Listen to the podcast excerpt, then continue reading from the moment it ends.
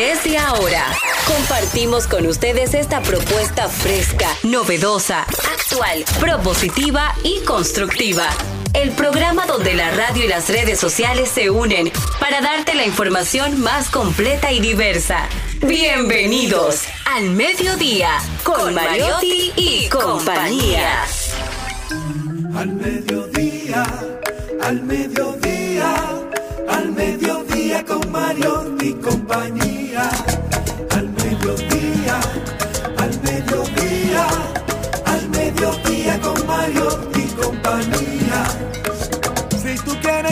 De foros alternativos y de tuiteros rankeados, este programa es tu amigo.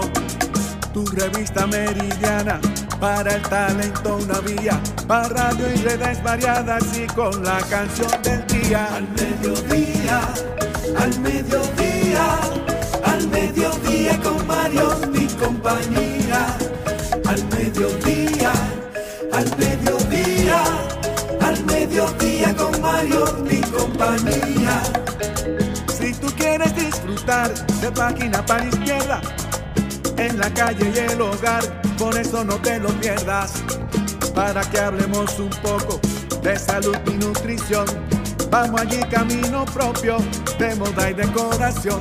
Al mediodía, al mediodía, al mediodía con Mario y compañía. Al mediodía, al mediodía, al mediodía con Mario y compañía para que hablemos aquí de la educación vial. Siete preguntas y un chin, los pioneros y algo más. Para que hablemos de derecho, de inmobiliaria y también de entretenimiento, deportes y la torre de Babel. Al mediodía, al mediodía, al mediodía con Mario y compañía. Clave hay viaje a la vista, dominicanos por el mundo tecnología y trending topic. Dilo alto, dilo duro. Al mediodía, al mediodía, al mediodía con Mario y compañía. Al mediodía, al mediodía, al mediodía con Mario y compañía.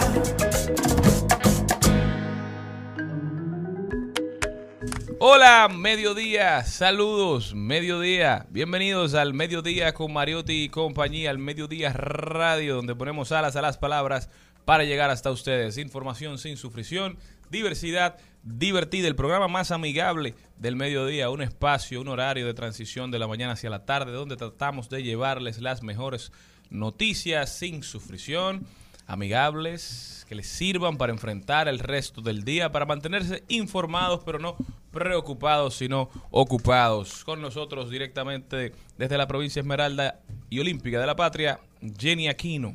Muy buenas tardes, estamos muy felices. Hoy es un día sumamente especial porque hoy, un día como hoy, se celebra, mira, no escucho bien aquí, ahora sí, entonces no me escucho. Ahora sí, me escucho, ah, me sienta. hoy es un día muy especial. 25 de agosto rendimos homenaje a una de las profesiones que contribuye a la mejora de nuestra apariencia física y cuidado personal. Día Internacional del Peluquero. Felicidades a todos ellos. ¿Qué sería de nosotros sin los peluqueros? Bueno, mi amor. Y las terapias que se hablan a en los querido salones. Wallan y a Chanel. Me alegro mucho de la existencia ¿Eh? del peluquero, de verdad que sí. Sí, tengo lo un amigo que él es un antes y un después de cuando No, se ¿y tú? recuerda. No. Pero yo no- no soy es Eh, peluquero, no gague, no es gague. peluquero de hombre, no estilista de belleza ni peluquera. ¿O no, Jenny? Es de hombre, hay que Un confirmar. Bueno, abrazo a que Javier La es que- Salsa. Este, este día inició, ahora sí me escucho súper bien. Este día inició precisamente porque eran solamente mm, plebeyos de sexo masculinos quienes Plebeyos de sexo masculino. masculino, quienes tenían la responsabilidad principal en el mantenimiento y cuidado de las pelucas utilizados por la nobleza. O sea que en principio solamente eran peluqueros, pero al día de hoy esto está un poquito más amplio porque es también para peluqueros, peluqueras y barberos conocidos igualmente como estilistas, que son los que nos ponen hermosos. Y en un salón de belleza, mi amor, se habla de todo, desde la responsabilidad conyugal hasta qué caro están las, los productos de la cocina. O sea que Y gracias a ese espacio de psicología. que el hombre dominicano a lo único que le es fiel es a Dios, a su madre y a su barbero. Sí, ¿Eh? Sí. Bueno, Se ha que escuchado la- decir por ahí. La posición más incómoda para un hombre es el barbero. En el único momento que un hombre permite que otro le ponga una navaja en la ca- en el cuello es en la ¿Y barbería. qué le paga? Claro, le paga por ¿Ustedes eso. escucharon la anécdota de Trujillo con el barbero? No, que cuéntame. supuestamente Trujillo tenía un barbero de confianza y él en ocasión parece que se la daba en chistoso y le dijo, ay líder, usted es un hombre tan fuerte y yo tan fácil como de poder matarlo en una ocasión. No, eso es mentira. Ay, pero pues mi papá me lo dijo quizá porque no quería que yo en ese momento comerme la comida.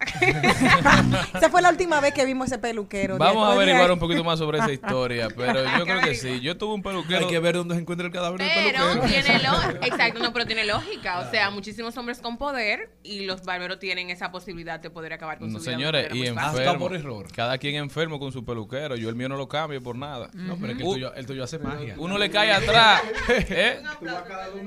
No, lo que pasa es que tenemos una relación de amor y odio. Pero Ah, sí. cuando nos vemos siempre. No, pero nos él hace bien. magia, él hace magia. Exacto, hace magia. Entonces yo no puedo. Yo soy lo enfermo con ese hombre. Le caigo atrás donde quiera que se va. Se me ha cambiado de peluquería como cuatro veces y allá llego Gente yo. que pelea los, los peluqueros. Sí, Eso es Viven terrible. aprendiendo. Pero eso mismo. Y tú tienes mucho que tú no te pelas. Mira, yo, mira cómo tiene ese cabello. No, me Fuiste un escribe, me dice. ¿qué pasó, líder? Sí. Y yo tranquilo, que nos falta una semana. Ellos aguantan una El mío semana. me dice que tiene, que tiene que pagar un préstamo los 26. Él me- Los 20 me está escribiendo, dime, mijo, el préstamo. Un abrazo para todos esos peluqueros. ¿Qué sería de nosotros sin ellos? Tú sabes, una de las historias que yo vi en el salón de belleza fue una señora, en ese momento ella tenía, era, era la diferencia de, de- de edad era muy fuerte. Ella tenía en ese momento 36 años y su esposo tenía 76. Él la conoció con 16 y él tenía 56 y le llevaba 40 años. Ay, Y ella, ya tú sabes, ella estaba... ¿Y, y ese preso que tú estás mencionando ahí. No, no, ella estaba contando en esa época, señores, yo tengo que no me derrizo, o sea, desde el 2006, o sea que este cuento tiene años.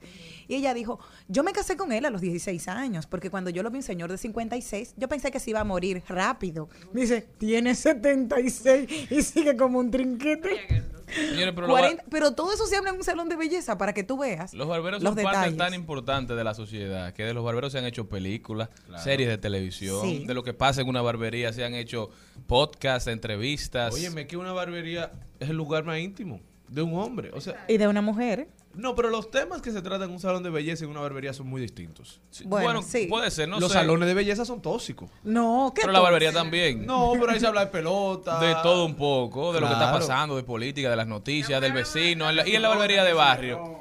Ahí se goza muchísimo. Y los muchachos se pasan la tarde ahí porque hay aire por lo general. Ah, Sí. y hay internet. Son Y las dinámicas que y- se Y ven. venden Es- cerveza. Siempre hay un freezer con cervezas y tragos. Las mujeres, porque las mujeres que se derrizan normalmente, yo que iba al salón a Mauri. Además, yo no me A deslizo, pero yo voy al salón. risa, mala. A Mauri, Yo no a, nada de procesos químicos en mi pelo, solo tinte. Por eso. Están así. a Mauri, el mío no. El- a Mauri, alias la gata que, que estuvo en Los Minas, un beso, un beso muy grande. Durante mucho tiempo me cortaba el cabello y él tenía cerveza, él tenía de todo, porque las mujeres entrábamos a las 9 de la mañana y salíamos a las 6 de la tarde. O sea, era un pasadía con Amauri. Y un calorazo. Allá. Muchacho. Pero todos los cuentos tú te lo, hací- te- lo hacían ahí. O sea, uno escuchaba y las mujeres van a Pero desahogarse. ¿por en qué los que las mujeres entienden que el salón de belleza es un espacio de, Porque de todas- desahogo? Ay, ¿Por qué, sí, por de generan relajarse. confianza? Porque todas estamos en la misma posición. O sea, estamos en un momento relajado. Y vulnerable. Exacto. Y dije, ¿supiste la última? ¿Quién? Fulanito le está pagando el salón a fulano. ¿Qué? Ahí se sabe todo. Un saludo para uno que se siente en esta misma silla donde yo estoy en las mañanas, Elvin Castillo, que tiene su negocio, se Ay, llama sí. Balbú Sí. Barber Room. Sí, sí, Lleno sí. siempre a capacidad, tremendo los barberos de Balbú. Todos a visitar y apoyar a donde Elvin. está, la, también. bol- donde está la bolera. Sí, sí, Primer en. Sebelén, en Pla- Sebelén Plaza. También ahí está Majo Barbershop, ahí está Billy Hairdresser, ahí está Esby. Está ¿Cómo se- hombre. cómo está se mi llama el queridísima tuyo? Chanel, Esby se llama. Está, está la barbería hombre, que está ahora ubicada en la, en la Plaza de los Karaokes, en la Plaza Fernández. Un nuevo emprendimiento. ¿Cómo de se llama el Chago, mi barbero. Chago. Ay, Hombre, Chago. Chago. Barbería. Santiago. Hombre bueno. Señores, y con esta oda a los barberos, no sé, este programa empieza, así que no se muevan de ahí. Al mediodía,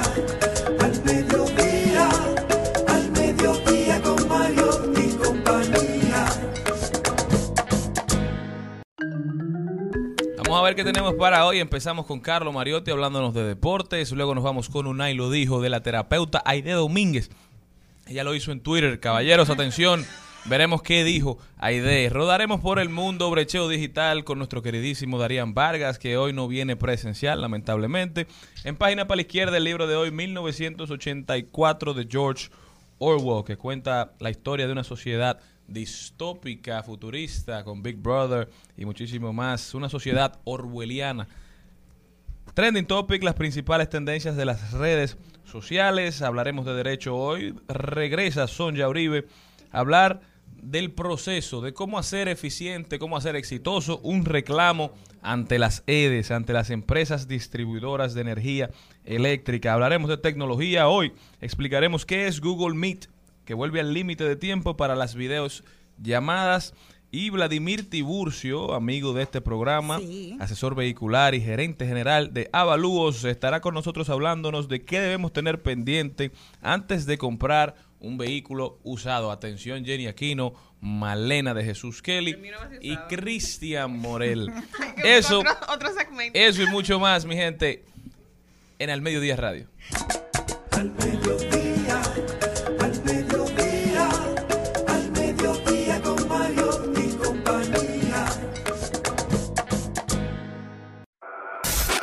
En Al Mediodía. ¡Ay! Lo dijo. ¡Ay! Lo dijo. ¡Ay! Lo dijo. ¡Ay! Lo dijo. ¡Ay! Lo dijo. ¡Ay! El día de hoy tenemos un ay, lo dijo sumamente espectacular. Yo cuando lo leí, mira, dejé mi celular y me paré a aplaudirlo. Ya ustedes saben si me gustó. La terapeuta Aide Domínguez, a través de su cuenta de Twitter, dijo lo siguiente.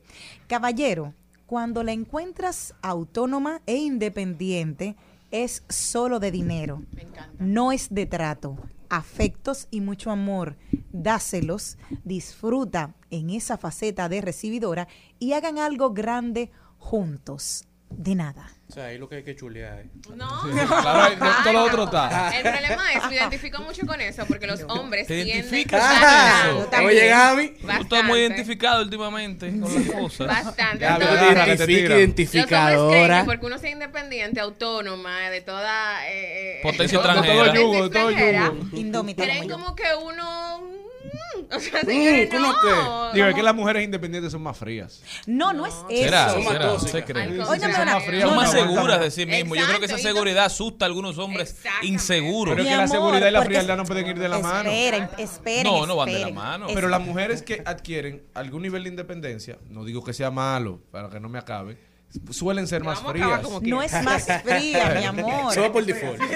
Pero no podemos brincar como si fuéramos la fan número 5 de cada de, de, de, de J Balvin. los O sea, también se no. O sea, la sueltan ¿Tú en banda crees? ¿Tú crees? demasiado. No, pero yo creo que cada pareja debe ser el fanático del otro. O sea, cada, en Debería una pareja ser. todos deben ser Se fanáticos. Un equipo. que tú tienes que Yo debo ser tu principal apoyador y tú debes ser mi principal apoyador. No en el Sí. sentido apoyador de, de apoyarte todo lo que hagas, sino de ver tus aptitudes, de promover tus iniciativas, de entenderte, acompañarte, de darte, de darte, de agregarte valor. Pero ya yo estoy harta de la misma de la misma cancioncita. Atención, Malena, estoy harta de la misma cancioncita de que, ay, lo que pasa es que como tú eres tan independiente, tú le das miedo a los hombres. ¿Seré yo el cuco o la esposa de él? El pendejo No. que ¿Te son. dicen eso? Los ¿Te hombres Sí, pendejos que dicen entonces eso. el problema es que separamos los indios de los jefes. El problema es que si usted no tiene, que tú sabes que una mujer como yo vas a tener que ser inteligente, número uno. Va a empezar por ahí. Tiene que ser inteligente porque tienes que cautivarme con algo. Pero porque- búscatelo en una universidad. Tú eres sapio. tú eres- no, porque hay gente así, Jenny, tú eres sapio sexual. Primero, claro que sí. Tú eres sapio sexual. Claro, porque o sea, si a ti te no atrae puedes- más la inteligencia de lo Que te atrae el físico. física. Bueno, la- el físico... ¡Ah! No, pero no me Ah, gagué. No, no. pero no me gagué. Así Espérate, espérate, importante, espérate. El físico tú lo ves porque es lo primero que tú, porque tú no de, wow, qué inteligente, qué humilde es. Tú no lo ves desde el Eso se ve en los principio. ojos. Eh, no, sí, wow, sí. Lo primero, la entrada, pan, ok, te hizo un impacto físico, bien. Pero a veces cuando tú te vas a conversar con la otra persona, inmediatamente llega, tú dices, ay, señor, ya yo sé por qué tú le hiciste lindo, porque es lo único que tiene. Ay. Se acabó. Qué vaina de. Entonces, no, mi amor. Y después que no son tóxicas. Atención, no es, pero no es eso, o una sea, Pero ya saben, el, yo el puedo, punto de lo tú dijo tienes es... que darme algo que sea superior a la paz que tengo actualmente, Ay, mamá. que yo me puedo suministrar. Entonces, tú Pero tienes que darme eso no lo vas a encontrar en otro humano. El humano Eh, no anda dando amor. paz. Mi amor. Eso nada más dura dos meses, esa paz. Y cuidado. Amor. No, yo creo que la paz se construye desde adentro y el- sabiendo elegir la pareja, porque No, y siempre la se ha paz no te la dicho- puede dar una pareja. No, no, Exacto. pero se- por eso digo se Pero construye yo tengo desde una adentro. paz, que tú me tienes que dar algo superior a Pero esto. la paz tú tienes la paz de la soledad. Pero cuando interactúas con otra persona. Soltería, soltería. Pero escúchame, mismo. la paz se construye desde adentro, pero ¿por qué? Y también, soledad. hay, tú tienes que estar feliz contigo, pero también tienes que saber elegir tu pareja, porque a veces tomamos, o sea, elegimos la pareja en base a preceptos negativos, preceptos Bienvenidos que no son los que utilizamos para elegir a un amigo. ¿Por Ajá. qué para elegir a la pareja? Entonces nosotros solamente utilizamos cosas superficiales. ¿Qué cualidades tuviste en tu esposa que te hicieron enamorarte de Era ella? buena amiga, Fuera buena de- persona, era inteligente en la escuela. Ah, y, y no era exactamente. Era bonita. Todo eso La también. le hacían caso y ella le hizo caso. Va a la También. cotorra. Ay, Dios. Cada ladrón juzga por su condición. Mira cómo te viene a dañarte el momento y lo disfruta, que es lo peor. No, pero es eso, o sea, de, de, de compartir contigo. Porque una quieren coger persona. lucha, Jenny. No quieren coger lucha. Los hombres están demasiado básicos, demasiado eh, como que todo. Ay, no. Y mira, Oye, te voy a Gaby. dec- y te voy a decir algo. Hubo una persona que supuestamente estaba interesada en mí. Óyeme esto, Carlito. Manda a todo el mundo. Carlos, oye, hubo una persona que estaba interesada en mí. Lo primero que me dice, ah, mi familia tiene un apartamento en tal lado, yo tengo tal cosa, yo tengo tal carro. Y yo, perfecto, yo no estoy buscando que me muevan. O sea, yo me puedo mover y sigo moviéndome. Ahora, ¿qué como ser humano tú tienes para ofrecerme más allá de eso? Ahí es que está el problema. Moviendo. Otro ahí lo dijo, lo dijo Richard Branson, que dijo, "Habl- escuchen más de lo que hablan. Nadie ha aprendido nada escuchándose a sí mismo. Ah. Conocemos unos cuantos. Depende también, Charlene, porque yo creo que, que no hay mejor crítico que uno mismo. No, pero usted tiene que aprender a escuchar para aprender a Claro, pero también uno ta- eh, tiene que saber conocerse y autocriticarse y saber realmente. Pero eso no es lo que él está diciendo. No, pero tú dices Es que nadie. escuchar más de lo que hablas. Porque nadie ha aprendido nada escuchándose a sí mismo. El poder de la escucha ha ganado más discusiones que cualquier peleador. Exacto. Carlos, Wow. ¿qué usted opina de eso? Yo opino que no opino. Porque estoy escuchando. ¡Uy! Me voy. Al mediodía, al mediodía, al mediodía con Mario y compañía.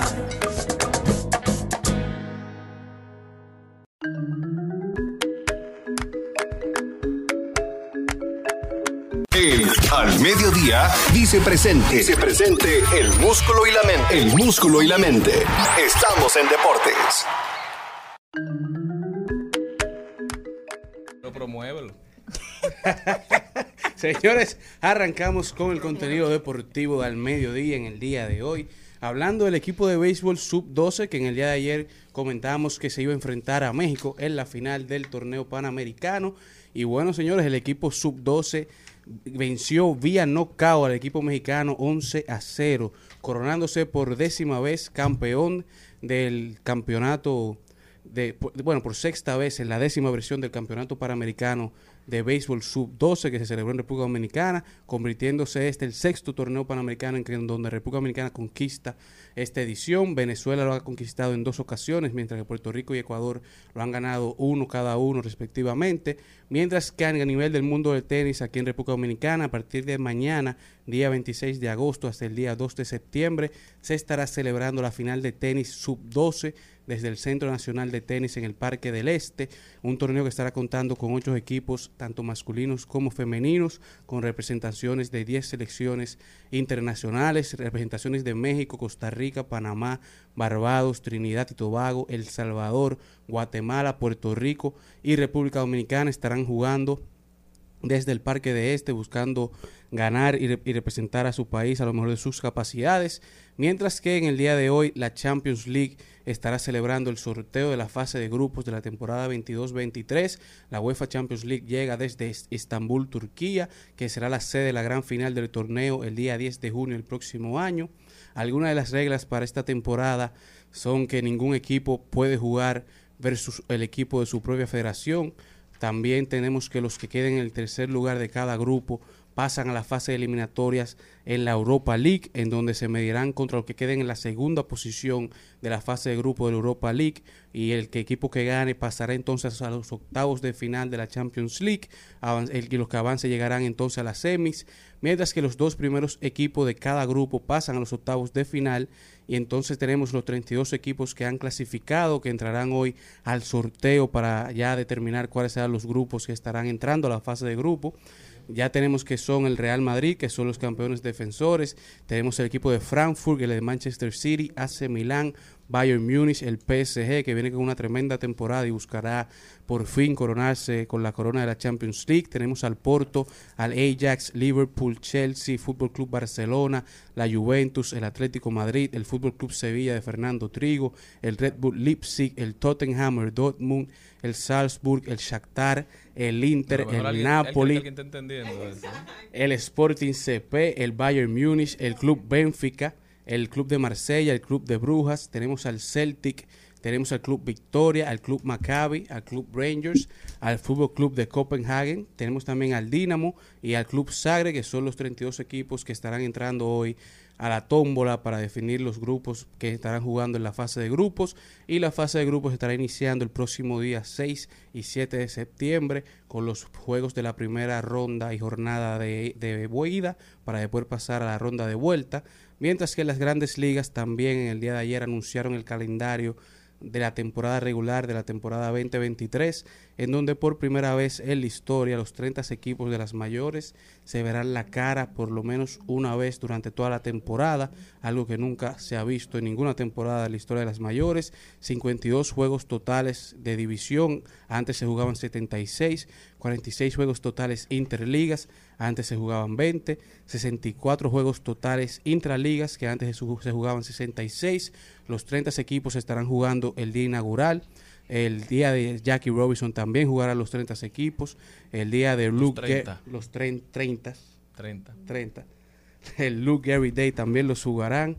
El día de 4 de julio, el de Roberto Clemente y el, el juego del 162, así como otras fechas importantes que son el del día del Tour Mundial que se jugará desde Londres del 24 al 25 y también el, que se, se enfrentará los San Louis Cardinals contra los Chicago Cubs desde Londres, como el día del Juego de Estrellas que se celebra- celebrará desde Seattle el día 11 de julio, como el clásico de ligas menores del día 20 de agosto. Concluyendo así con este recuento deportivo de. Al mediodía,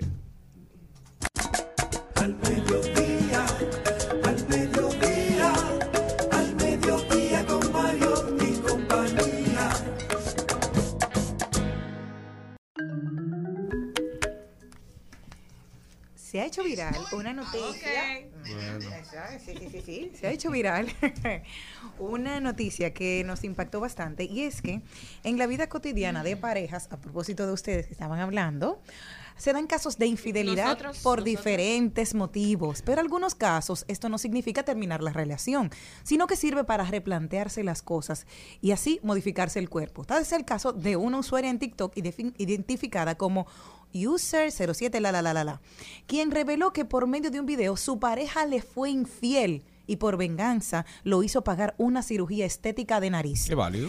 El video, Claro, con su tema. el video al poco tiempo se hizo viral. No, pues esa es su venganza. Óyeme, el video Sí, eso se hizo feliz, viral claro. y cuenta con más de 2 millones de reproducción de la plataforma. La joven mujer también reveló que fueron dos las veces que su novio le fue infiel Ah, pues y que aceptó seguir con la relación, pero con esa pequeña condición que las infidel- infidelidades le generaron inseguridades. En el clip también muestra algunas fotos del postoperatorio donde ella presumía con orgullo su nueva nariz. ¿Qué le parece aquí? Si fueran por cirugías estéticas las No, dinero. infidelidades, Porque hay infidelidad, 5 mil pesos. 5 mil tampoco. Sí, porque eso Pero tan barato. En la universidad Charlie Mariotti Paz tenía una novia que cuando él no se, él- ella tenía una foto de su tarjeta, ella era compulsiva con las compras por internet y cuando él no le hablaba en la mañana, ella paga su Compraba. consumo de 500 Y le dólares. llegaba la notificación. Entonces ahí de una vez le escribía. Buenos días, mi amor. ¿Cómo amanecimos? Está contenta. Pero miren esto, o sea, ella entendía que las infidelidades era para su inseguridad. Buscó algo que le. Yo creo que si el día de mañana termina, ella al menos se fue feliz de esa relación con una nariz Sí, nueva. pero, coño, o sea, Sal- Hay que sacarle provecho. ella, Yo digo ella- que. ella tiene que sacar una operación por cada infidelidad. Claro. Sí. Claro, porque una nada más. O sea, se Así ella nariz por dos. sufre, ella sufre fondo menos. por uno. Pero tú estás de acuerdo con esa, una medida así. Ah, pero si ella salió feliz, cada loco con No, su pero tema. tu Pero Él fue feliz siendo infiel, ella fue feliz con su operación ya. ¿Qué tú opinas de eso, Jenny, como mujer? Es que es muy fuerte para mí ¿Tu como que... opinión? ¿Tú no perdonarías una infidelidad? Ay, mijo, a mí me pegaron tanto cuerno que ella decía, ven acá y esta, ¿viste cuerno tengo días como que si no lo Te siento? los cuernos y no le y no le sacaste saqué nada. nada. Ella se fue con su nariz. Y yo que, exacto, y que yo como decía, dice, ¿y tú por qué lo hiciste? Por amor. Nunca saqué nada de dinero. No. Ella se fue con su nariz. Con Ahorita, su nariz. ahorita Tú la buscabas bota. demasiado, por eso es que tú descubrías los cuernos. ¿Ya qué? Es verdad, Jenny. Busca demasiado. Seguro muy Intensa. Acaba- va, bueno, nosotros continuamos luego de, esta, de este segmento lleno de machismo. ¿Eh? Pero oye, ahorita ese tipo era narizón y ahora tiene su nariz. Ahorita lo bota y se va con su nariz. Con nariz Y se busca cinco novios. Siempre, siempre nueva, siempre linda, siempre nariz. Formidable. Al mediodía,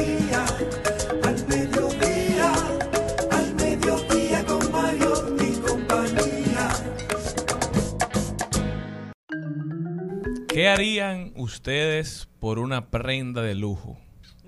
Depende de la prenda. Oiga lo que acaba de pasar en Estados Unidos. El Cuenta. rapero The Game, el juego, The game. sacó un video hoy. Él iba caminando por una plaza y una señorita lo reconoce en un mall, de esos mall caros, y ella le pide que le compre unos Valenciaga.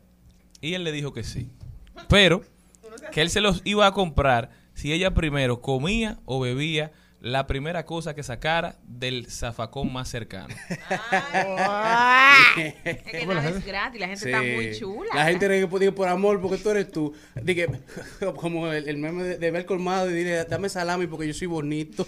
Ella le dijo, Ajá. cómprame uno- unos Valenciaga Valenciaga. nuevos. Y él le dijo, ¿qué estarías dispuesta a hacer por esos Valenciaga? Ajá. Y ella le dijo cualquier cosa. Ay, ay, cualquier ay. cosa de manera... Porque ella está esperando Jocosa. que él le va a no, decir. mirándolo, mirándolo. Ajá. Se lo estaba comiendo. Sí. No, porque tú has visto The Game. O sea, Claro. un, un moreno típico americano de Los Ángeles. Un que moreno. Ah. Y él le, ella le dijo cualquier cosa pensando que su oferta iba a ser quizá de otro tipo. Ajá. Y él le dijo, busca el zafacón más cercano. De ahí saca lo primero que veas y te lo tienes que beber o comer. comer. Ella lo hizo. ¿Ustedes ¿Eh? estarían dispuestos No. a Es que como Ey. la comida yo no creo que sea algo de que como ¿Cómo un que no. Malena, pero uno te... ¿Cómo? Malena, pero ¿Cómo olvídate que de no, donde Malena? sea, en tu casa. Lo que tú tienes en el zafacón lo tiraste tú y tú no puedes sacarlo otra vez. O sea, Malena, pero. señores, ¿Tu Valenciaga, señora? no, nada vale. Ay, tú no necesitas de barriga y tú tienes tu tenis. Pero Oye, yo sí la haría lo que sea. Vamos por mal camino. Yo sí haría lo que sea por encontrar el ganador de, de la lotería de Estados Unidos, del Cash Ball, eh, que pierde el premio en 15 días. De no- ¿Qué es lo que tú estás hablando? Tú 15 estamos hablando de Valenciaga. ¿Qué fue lo que tú estás Bueno, pero estamos Bueno. hablando de comer basura Es- por, es- por ese- unos ese tenis. Yo estoy diciendo salir en busca de un ganador de millones. Pero explíqueme, explíqueme eso. ¿Qué es lo que está La pasando? lotería de New York está en búsqueda del ganador de 7 millones de dólares porque el premio está a punto de perderse. Recuerda que Dios. el tiempo de verificar eh, o de solicitar el premio eh, obtenido tiene un- un- una fecha de caducidad. Si usted no lo retira en un tiempo específico, lo pierde.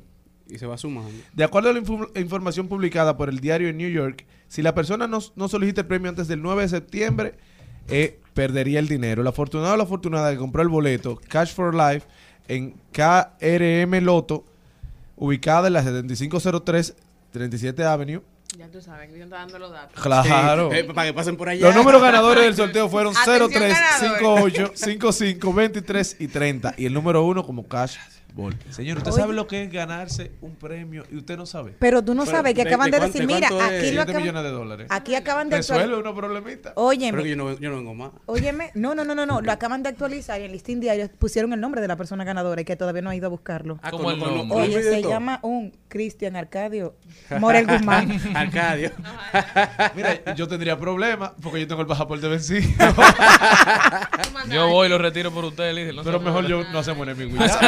Hace- hace- Adelante, hace- adelante. Hacemos hacemos un poder. Claro. Él, dice que él se va por Zoom. Yo soy aquí, pero que tengo el Mire, si usted quiere perder una amistad o una relación, mande a otro a cobrar un premio.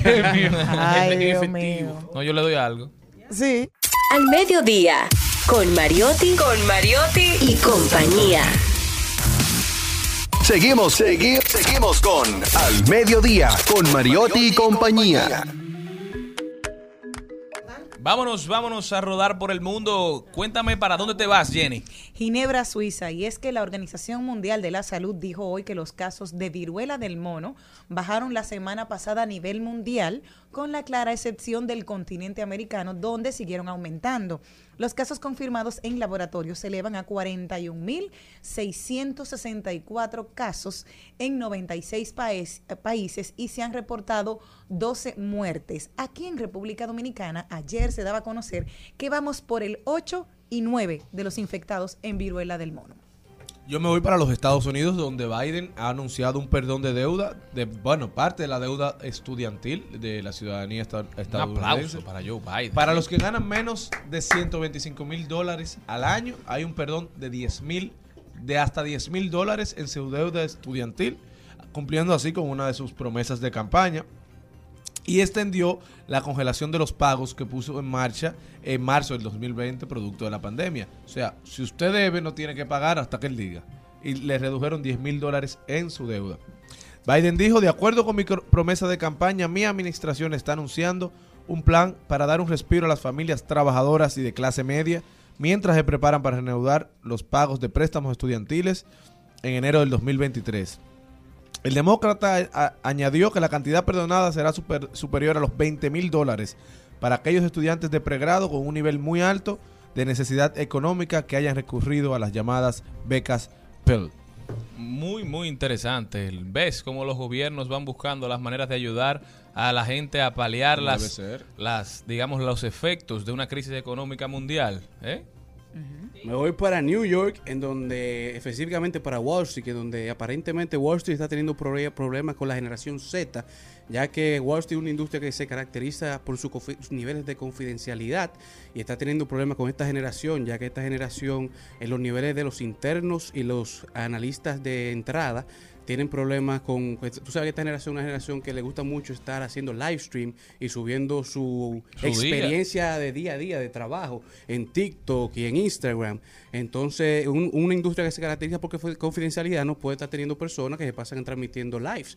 Entonces, Wall Street está teniendo problemas en captar estos jóvenes y mantenerlos dentro de esta industria, por lo que se lo están cancelando los, a los jóvenes en Wall Street. Terrible, pero Wall Street, para quedarnos ahí mismo, está en ascuas. Los mercados se preparan para todo o nada con discurso de Powell, el, el jefe de la, del Tesoro de los Estados Unidos. Nadie sabe lo que dirá Powell, pero si hay algo que es seguro es que la posibilidad de que los mercados se sacudan. Señores, a medida que se avecina lo, el comentario, hay un sentimiento de los inversores bastante fluctuante porque se espera que Powell reitere la voluntad de continuar ajustando la política monetaria para aplacar la inflación en los Estados Unidos, según Bloomberg en línea. Este discurso será analizado en busca de pistas sobre cuánto avanzará la Fed en su, en su endurecimiento monetario, aunque puede que en cierto modo el mercado dude de la capacidad de la Reserva Federal para predecir correctamente la economía. Cambios vienen, cambios van, posiblemente se sigan ajustando los puntos de la tasa de interés. Y vamos a quedarnos en Nueva York, vamos a quedarnos en Nueva York porque Adriano Espaillat ganó la interna del Partido Demócrata. El que dijo que no estaba seguro, ¿te acuerdas? No, Adriano ganó y ahora es el candidato para Oficial. oficial para representar al Partido Demócrata como representante de su distrito contra un candidato del Partido Republicano. En Estados Unidos la verdadera lucha, según el distrito que tú ocupes, es la interna. La interna, claro. Porque hay distritos que son drásticamente demócratas y drásticamente republicanos. Entonces el que se hace con la candidatura del partido que sea fuerte en esa demarcación es el virtual ganador de las elecciones O sea, generales. Las, las, ma- eh, las tendencias están muy, eh, Muy marcadas, marcadas. muy marcadas en, en los distritos. Así es, creo que Adriano sigue representando el Distrito 14. Tuve la oportunidad de trabajar con, su- con su predecesor, Charles Rango, que tuvo el puesto por 42, 44 años, yendo a elecciones cada dos años, es decir, fue a más de 22 elecciones. Y Pero diga el Adriano, nombre de, de con quien usted trabajaba en español, Charles Rangel. porque parecía que se atoró, fue. No, Charles Rango, ese era su nombre, así era.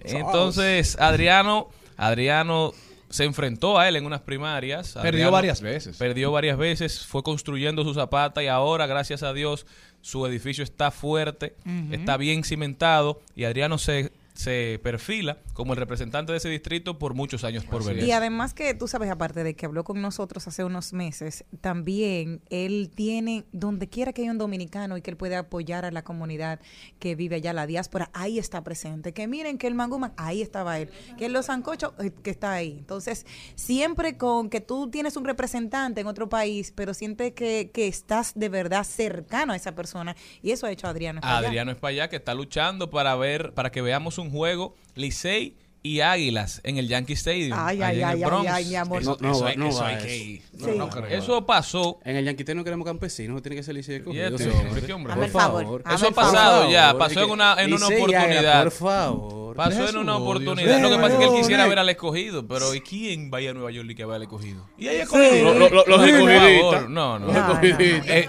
salud- El equipo de la saludar- capital. Saludar la sintonía de una fiel oyente, Nicole Villanueva, que reporta sintonía. Se estrella, un abrazo, Nicky, donde quiera que nos escuche. Sabe que este programa es Y tuyo. su- sube el volumen para que más gente lo oiga. Al mediodía, al mediodía, al mediodía con Mario y compañía. En Al Mediodía, con Mariotti, con Mariotti y compañía. Te presentamos Brecheo Digital. Brecheo Digital.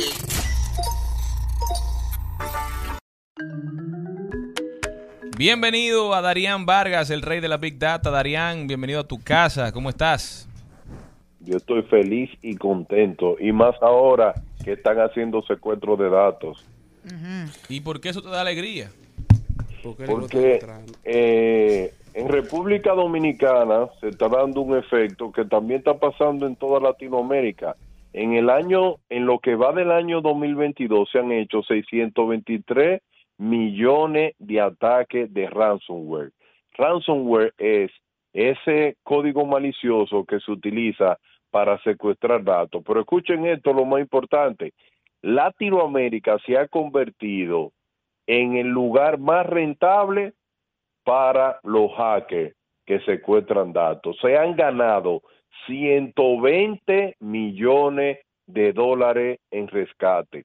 O sea, vamos a explicarlo de una forma sencilla. ¿Por qué la- Latinoamérica está sufriendo mucho de ransomware? Porque Latinoamérica, de todo el resto del mundo, solamente las empresas invierten un 3% de su presupuesto en seguridad informática. Oiga, mi hermano, en el siglo XXI usted necesita más seguridad física, física de personas, ¿verdad que sí? Mucho más seguridad informática que la física. Pero hay mucha gente que apuesta mejor a esa. Y eso ha llevado que solamente países como Colombia, Brasil, Costa Rica, Costa Rica sufrió en mayo 76 ataques directos y exitosos a instituciones del Estado. ¿Y por qué yo traigo este tema? Porque ahora mismo nosotros estamos sufriendo un secuestro de datos del IAD. ¿Qué significa todo esto? Que si esa data no se paga, ¿verdad que sí? ¿Qué es lo que hace el hacker cuando no le pagan la data? La sube a la deep web y le dice, miren, hagan lo que ustedes quieran ahí. Si esa data es sensitiva, que tiene mucha data personales, ya ustedes pueden saber todas las cosas que pueden hacer con la misma, desde suplantación de identidad hasta crear cuenta falsa y buscar fotos en Facebook para pedir con tu cuenta y eso muchísimas cosas que se pueden hacer con eso. Entonces, ¿cuáles son las alternativas que puede tener una organización?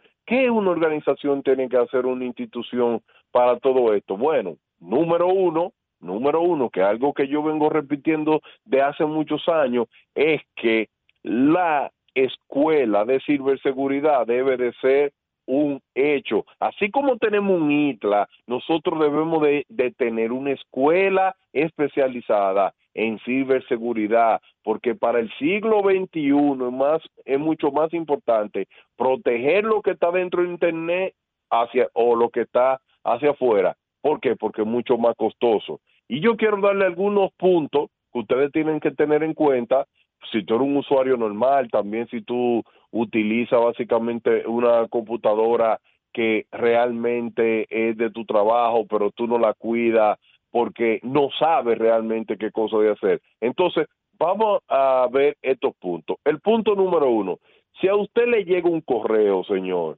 y ese correo tiene un subject extraño, que usted nunca ha recibido nada de ese correo, ni conoce ese correo, usted le da clic, está bien, entró. Pero si hay un link que dice algo que es sospechoso, no le dé clic, no le dé clic porque usted no le ha mandado ese correo para eso.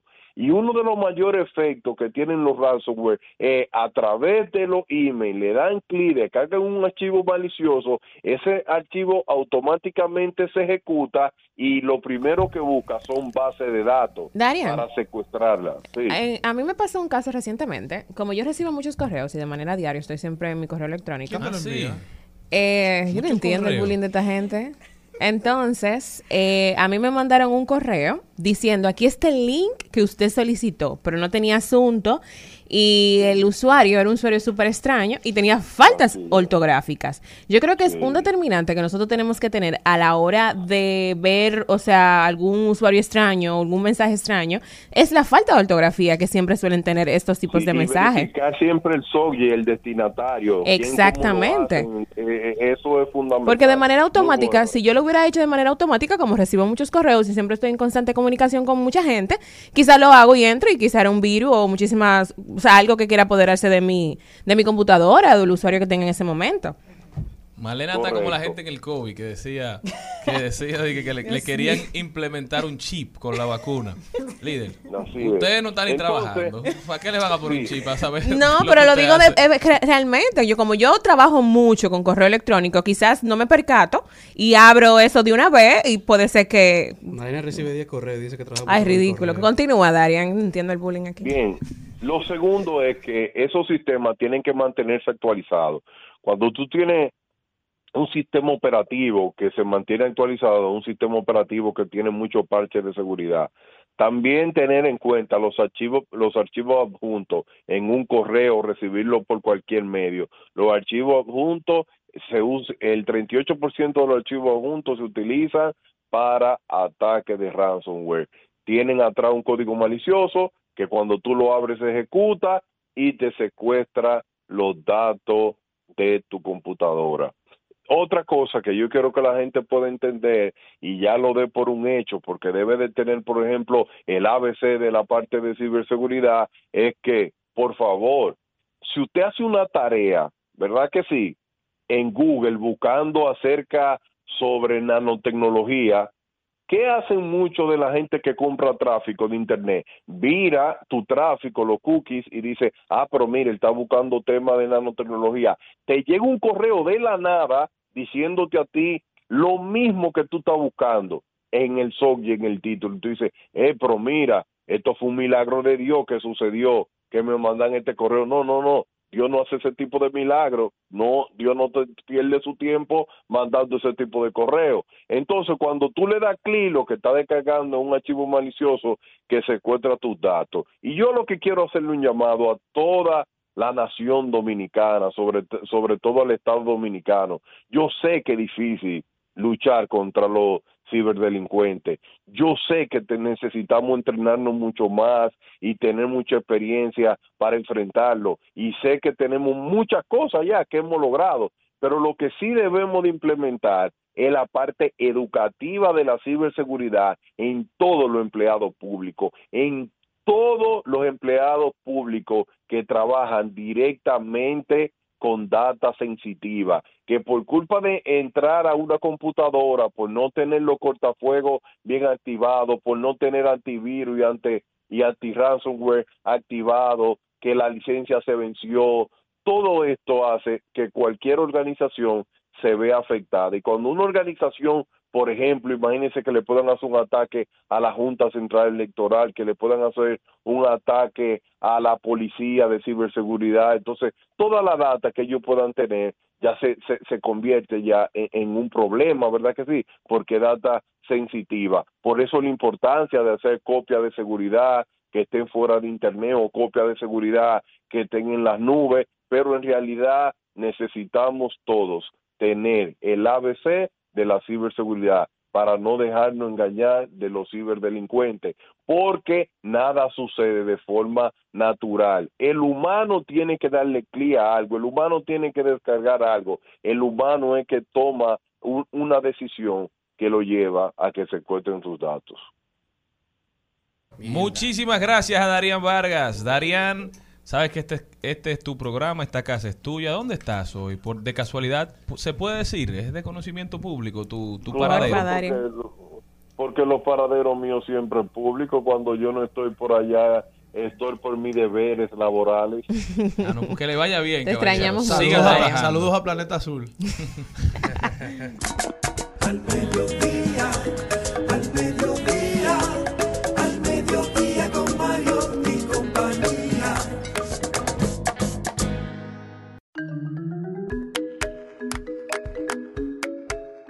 Mi gente, les tengo una dinámica. Cuenta. Wow. Les voy a leer cuatro encabezados. Ok.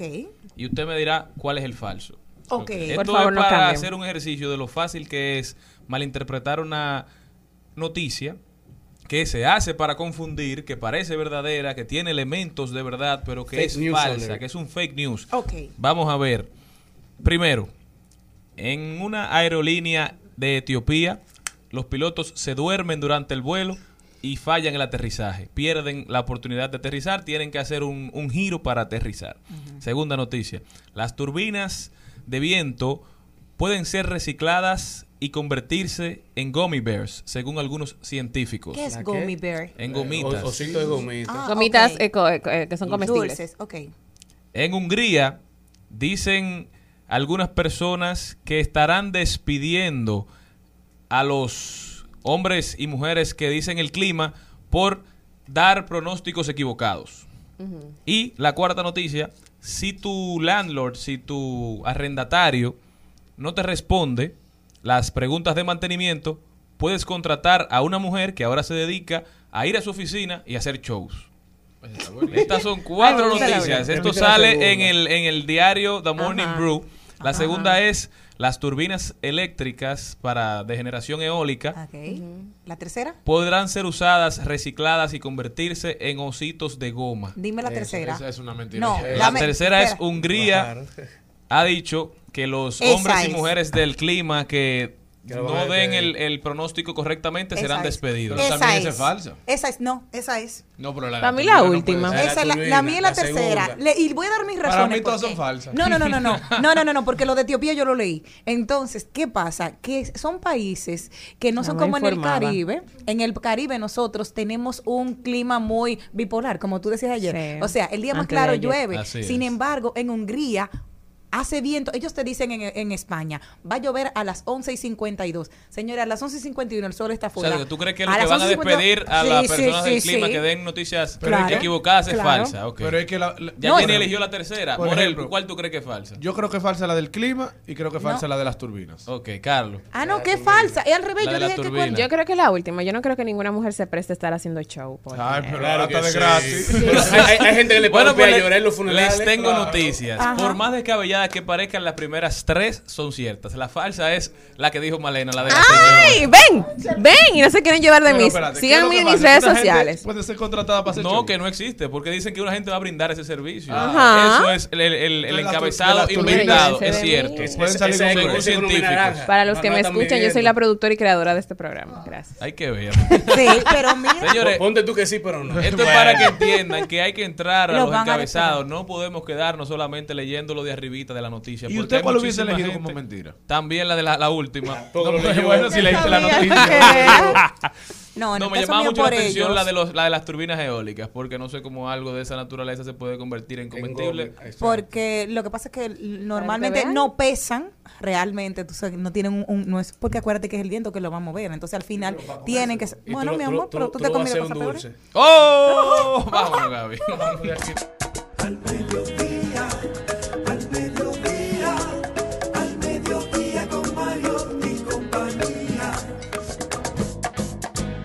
En Al Mediodía, con Mariotti y compañía, seguimos con Páginas para la Izquierda.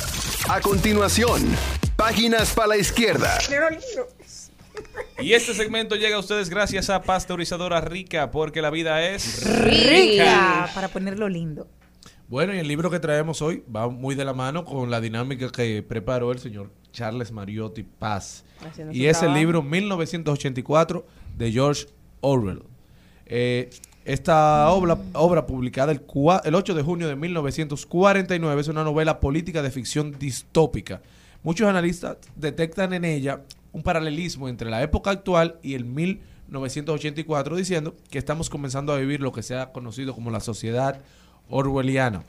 Una sociedad donde se manipula la información y se practica la vigilancia masiva y la represión política y social. La novela fue un éxito en términos de ventas y se ha convertido en uno de los bestsellers del siglo XX. Pueden encontrarla en la tienda online de Amazon, está disponible en librería Cuesta y si la busca bien por Google pudiera encontrarla en PDF. José su libro. También, también está en, en audiolibro. Hay otro libro muy interesante de George Orwell que se llama La rebelión de la granja, que es un libro de lectura obligatoria que te enseña cómo funcionan las dinámicas de, de las sociedades. Era una, digamos, una interpretación de los Yo creo que todo el mundo problemas. ahora porque en el colegio la... No, eh, sí, el que no lo ha leído, que lo lea. Era usual. Hace alusión a los problemas de- del estalinismo, del leninismo y cómo se veía esa dinámica en las sociedades. Pero este, 1984, te habla de los ministerios de la verdad, que se encargaba de la mentira, el ministerio del amor, que se encargaba de implementar la ideología que promovía Big Brother, que a través de incluso hasta de la tortura. Es un libro que habla simplemente de una sociedad que se aleja de la realidad y que es manipulada por la información que le da el, el gobierno central. Muy, muy interesante, lectura recomendada para saber y para entender cómo se ve el mundo desde otra óptica. Este segmento llegó gracias a Pasteurizadora Rica, porque la vida es rica. Seguimos, seguimos, seguimos con Al Mediodía, con Mariotti y compañía. Trending, Topics. Al Mediodía, con Mariotti y compañía. Presentamos Trending Topics. Estamos de vuelta, mi gente. Muchísimas gracias por continuar ahí con nosotros, acompañándonos en este horario de transición de la mañana hacia la tarde. Vamos a ver cuáles son las principales tendencias en las redes sociales. Don Cristian Morel tiene algo muy interesante. Bueno, es tendencia Banreservas por la falla que ha dado su sistema. Me Eh, tienen harto. Ah, yo estoy feliz con eso. Todo el que quiere depositar no hay sistema. Aguántate ahí. No. No sea así. Cálmalo. Y ha empezado, no sea así, no soy yo, es el banco. ha empezado una discusión en las redes porque Banreserva subió como que ya la plataforma estaba arriba. Y los usuarios le dicen, a mí no me sale, a mí no me aparece, solo me aparece la cuenta, no me aparecen las tarjetas, no me deja hacer Yo transacciones. le estoy llorando a Dios porque me salga mi tarjeta limpia. Porque me tumbe para el departamento. Claro. No, pero Banreserva ha sido muy responsable y con tiempo anunció la falla en su plataforma. Inmediatamente ocurrió. Entonces la, la gente tiene que día, aguantarse. pero demasiado día, loco. Son muchos días. Demasiados Y hoy es días. 25, que los 25 es, el- Pero el- es la fecha en la que suave. pagan la mayoría de instituciones del Estado. Hoy, Exactamente. un Banreserva, debe caber un mandado. Líder, pero si el problema El es para que. No, el que está tiene bien. problema es el que le deben. Ah, el que debe estar feliz. Eso explica su felicidad. Pero claro, usted no ve la- el, el rebozo de alegría que tengo. ¿Qué más tenemos? ¿Qué más tenemos? Bueno, y una mujer que siempre que aparece en cualquier lado es controversia y es Toquilla, no hay que ¿Qué hizo llamarlo porque una vez más Taqui, taqui, ha vuelto a ser otra vez tendencia, primero por la canción últimamente que ha sacado junto a Anuel y el Ñengo Flow, que se llama Delincuente, pero hoy sale una foto al lado de Residente, llámese René, de la antigua algo. agrupación, y dicen, bueno, ya saben que viene algo. Decía, solamente parece que el, lo de Perra afectó solamente a J Balvin porque todo el mundo después de ahí se ha realmente fijado en, en Toquilla. Ahora todos quieren a la Toqui. Exacto, Exacto. pero de momento se espera Pero que habrá, Residente, no saben, y J Balvin, ellos no son nada friends, exacto. entonces. Bueno, No, sí. pero y la esta- diferencia entre Residente y Balvin nace a raíz del video con la canción con Exacto, Toquilla. Toquilla. Exacto. Ahora En Residente fin, se encuentra con Toquilla y veremos qué sale de ¿Qué ahí. Ya la gente Si está especulando sobre una exacto, posible colaboración. Algo que sí es importante es la viruela del mono, que es tendencia también. Eh, la. Organización Mundial de la Salud dijo que los casos de viruela han bajado eh, a nivel mundial, so- excepto en América. En el, pa- en el país se registran ya nueve casos de viruela del mono, algo preocupante. Eh, he visto publicaciones que dicen que se combina la viruela del mono con el VIH. Parece que las personas con, con VIH tienen mayor posibilidad de ser afectadas por, eh, por esta enfermedad. Y decirle a la gente que se cuide. Porque hasta con un eh, con una Roce. un, un roce puede ser eh, infectada la viruela del mono. Y hacer un llamado a las autoridades también de que es necesario concientizar a la población. Y que expliquen qué es la viruela Quizás del mono. no hacerlo de una manera que alarme a la gente, porque gracias a Dios todavía no estamos en ese nivel. Pero hay que conocer cómo se contagia, hay que conocer cuáles son los síntomas, hay que saber qué pasa si uno la tiene, qué hacer, cuál es el mecanismo, el procedimiento Un a tomar, a seguir casero. para ¿Qué- evitar. ¿Qué es? Porque es viruela, viruela del mono, viruela del mono. Pero, ¿qué Óyeme, es? pero que otra cosa que a mí me dio mucha rabia y es que esto empezamos a hablarlo a finales de junio y principios de julio, que se detectó el primer caso de una persona que vino en un avión. No es más fácil tú detectar 250 personas que 10 millones de dominicanos. Entonces, las autoridades inmediatamente se detectó, vino ese vuelo, hazme un registro, ¿dónde están esas personas? Eran del país, no, er- ¿dónde estuvieron? Tan y fácil un que es. Un levantamiento. Entonces, no hemos aprendido nada de la primera vez que tuvimos con el COVID. Señores, nosotros veíamos que eso estaba en China, que Muy no lejos venía. ¿Y dónde vino? Un, un, un italiano nos lo trajo. Y después una dominicana que vivía en Italia también lo trajo y ¿Qué lo será regó ese italiano? en San En Francisco. Italia, Chile. Entonces- Ese tiene que tener como seis meses que no duerme porque duró mucho acotado. Eh, Señores. también es tendencia Antonio Marte, que se expresó hoy en el, en el Senado de la República. Vamos ¿Qué a ver dijo qué el dijo. senador. No se, no se entiende, Charlie. Pero vemos que en todo el país los haitianos son más que los dominicanos. En todos los campos le hemos dejado los campos, una mentira. ellos se lo están tomando, se están tomando los campos y ya nos tienen cogidos por las cuatro esquinas. Yo admiro mucho a Santiago Maite. Anto- Antonio Maite. Santiago Marte debe ser su primo. bueno saber que tú lo admiras. Un sobrino de Un abrazo, don Santiago. Ese debe ser el hijo Carlos. Pero Antonio, ¿a qué se refería? a los haitianos que dicen que estamos inva- invadidos, pero las redes sociales aquí. lo que hacen alusión más que el comentario sobre los haitianos es en burla, co- como, siempre hacen con él, y que los senadores todos tienen el teléfono, eh, usando su teléfono, que nadie lo esté escuchando. Es la burla que se ha desarrollado en las redes sociales. Yo creo que los legisladores deben hacer un esfuerzo por cuando están hablando sus colegas, hacerle caso. Porque al final manda un mal mensaje a la sociedad cuando la gente ve que nadie está mirando hacia arriba. Y quizás sí, quizás escucharon lo que tuvo que decir, quizás ya esa parte que grabaron de la, No, pero de la es un tema de locución. respeto, Charlene. También es un tema de respeto, porque Pasó. igualmente cuando uno quiere exponer un tema, a ti te interesa que el otro te escuche. Pero, eh, Entonces, oh, pues eso es lo que estoy diciendo. o sea, También tenemos en tendencia a Rafael Devers, que ya dio el sí a su participación en el Clásico Mundial con el equipo dominicano.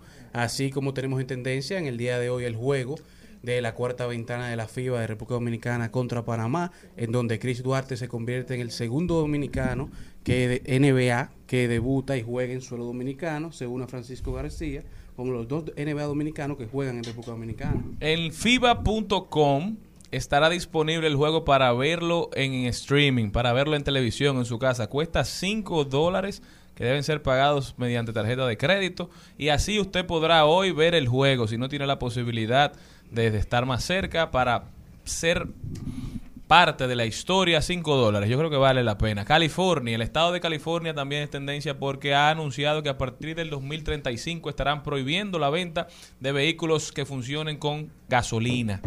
De manera definitiva. Ya- Esto ya tiene la un transición impacto- se viene dando. Tiene un impacto muy fuerte en el mundo porque recordemos que California, si se separara de los Estados Unidos, tuviese el PIB equivalente al quinto país del mundo. Es decir, fuera el país más grande de, en términos económicos del mundo, el, el estado de California. Claro. Entonces, como California ha dicho que ya no va a permitir vehículos que funcionen con gasolina a partir de 2035, esto impacta de manera directa a la industria automotriz.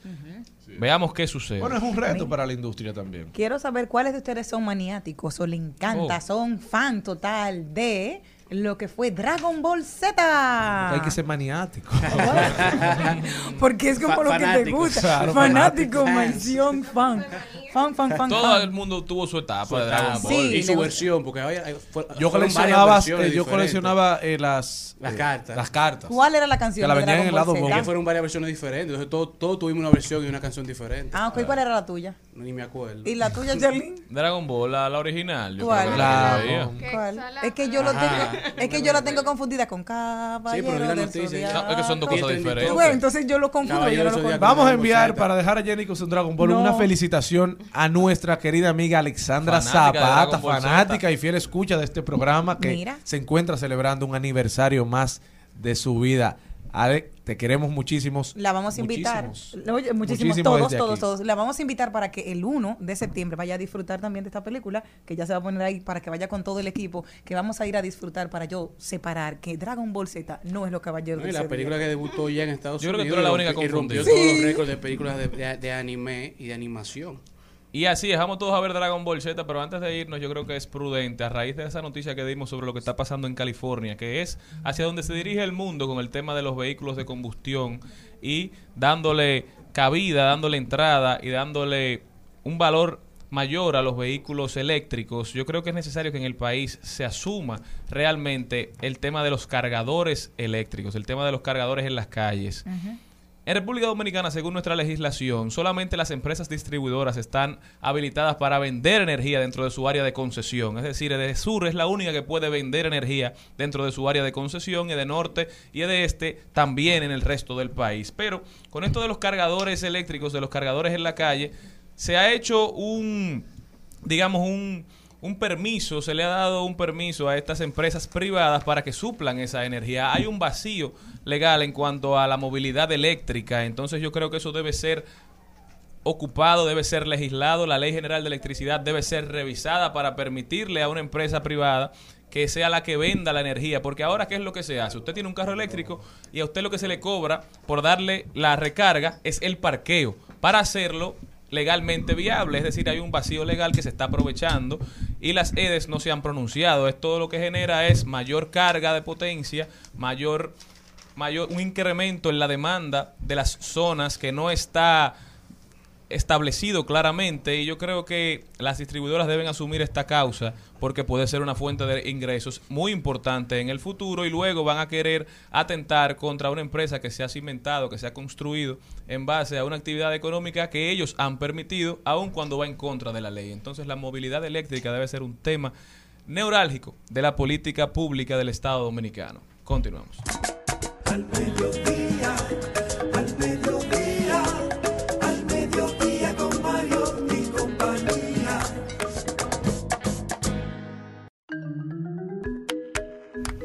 Y para todas las personas que quieren comprar un vehículo usado, tenemos aquí a nuestro querido Vladimir Tiburcio, asesor vehicular y gerente general de Avalúos. Muy buenas tardes, Vladimir, ¿cómo estás? Gracias, hola, gracias a ustedes por invitarme nueva vez y a la audiencia que los escucha. Un Estamos, placer. estamos muy felices de tenerte aquí, sobre todo porque tenemos un tema pendiente. ¿Qué debemos tener en cuenta antes de comprar un vehículo usado? Sobre todo yo.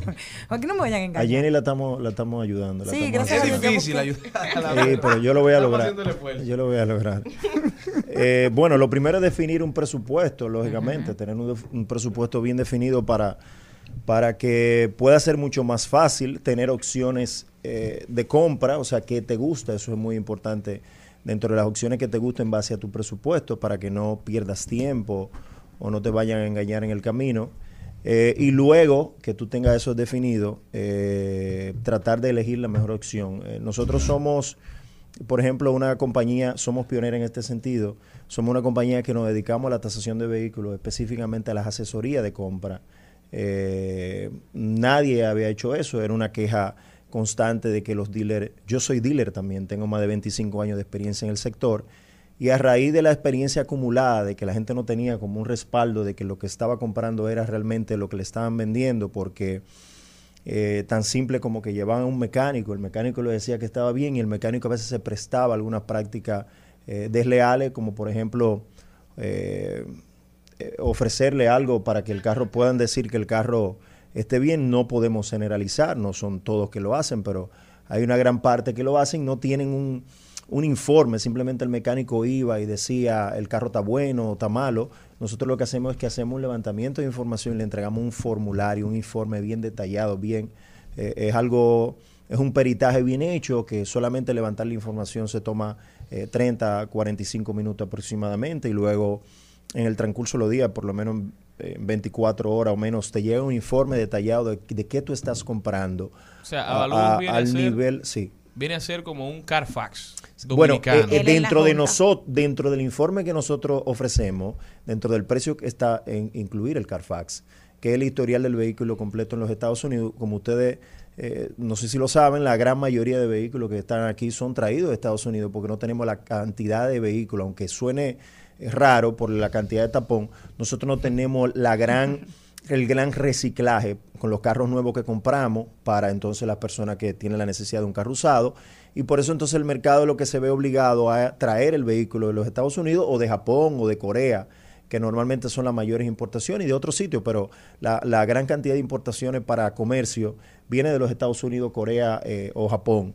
Entonces, en ese sentido, nosotros el informe que, que, hacemos, aparte del peritaje que hacemos, le incluimos dentro del informe el Carfax, al punto en algunos escenarios, si el carro es salvamento, si el carro es revivir, podemos conseguir las imágenes de ese De choque previo a, a- eso. Eh, eh, mucha gente dice, tú te opones a- a los carros eh, salvamento, chocado. Yo soy dealer también. Yo no, por, por una práctica personal no lo hago. O sea, yo no traigo carros que sean eh, eh, salvamento, ni evito ese tipo de cosas.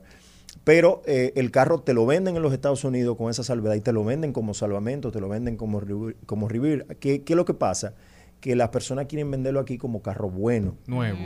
Entonces, eh, ahí es que está el problema. Y le dicen a la persona que quizá el carro está bueno o lo que fuera. No todos lo hacen, eh, no todos lo hacen, no, es algo generalizado, pero hay una gran cantidad importante que, pasa y ahí entramos nosotros para el tema de la, verificación. Pero eh, lo más importante es revisar el carro bien, después que tú tienes un presupuesto, después que tú tienes definido opciones de marca, porque la parte emocional en la compra es sumamente importante. O sea, ¿qué tú quieres?